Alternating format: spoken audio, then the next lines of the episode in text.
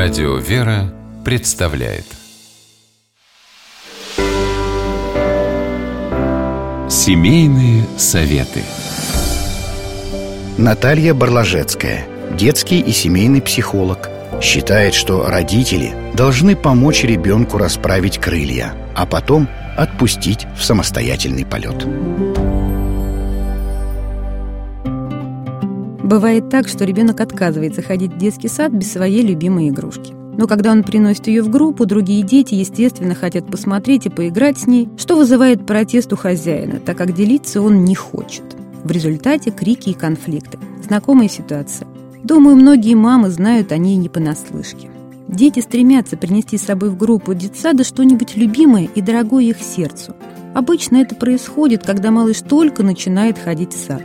Он оказывается в новой, непривычной обстановке, и для него очень важно иметь при себе что-то знакомое, напоминающее о доме. Поэтому разрешите Крохе брать с собой мягкую игрушку из тех, что он любит, но не самую любимую. Пусть та самая-самая останется дома и встречает его вечером. И не забудьте спросить у воспитателей, может ли ребенок взять плюшевого друга в кровать во время тихого часа. Бывают и другие ситуации, когда сын или дочь хотят принести игрушку, потому что Вася вчера тоже машину приносил. Этим малыш хочет сказать «Я ничем не хуже, у меня тоже машина есть». И ничего дурного тут нет. Пока дети маленькие, они не умеют самоутверждаться по-другому. Однако, подрастая и развиваясь, ребенок должен понять, что ценность человека определяется не вещами, а тем, что он представляет собой сам. Позволяйте ребенку брать с собой в сад только те игрушки, которыми он готов делиться с другими. А если на вопрос, согласен ли ты дать эту машину поиграть другим детям, ребенок отвечает «нет», не ругайте и не упрекайте в жадности.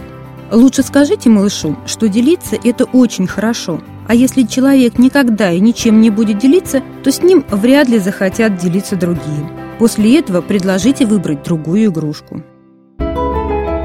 И последний, но очень важный совет. Есть игрушки, которые действительно очень дороги самому ребенку и имеют высокую стоимость. Таким вещам вообще не место в детском саду. Их могут там сломать или испачкать, поэтому честно объясните ребенку, почему их не стоит носить в группу. Пусть игрушки не превращаются в предмет спора и разногласий между вами и ребенком и приносят радость. С вами была Наталья Барлажецкая, детский и семейный психолог.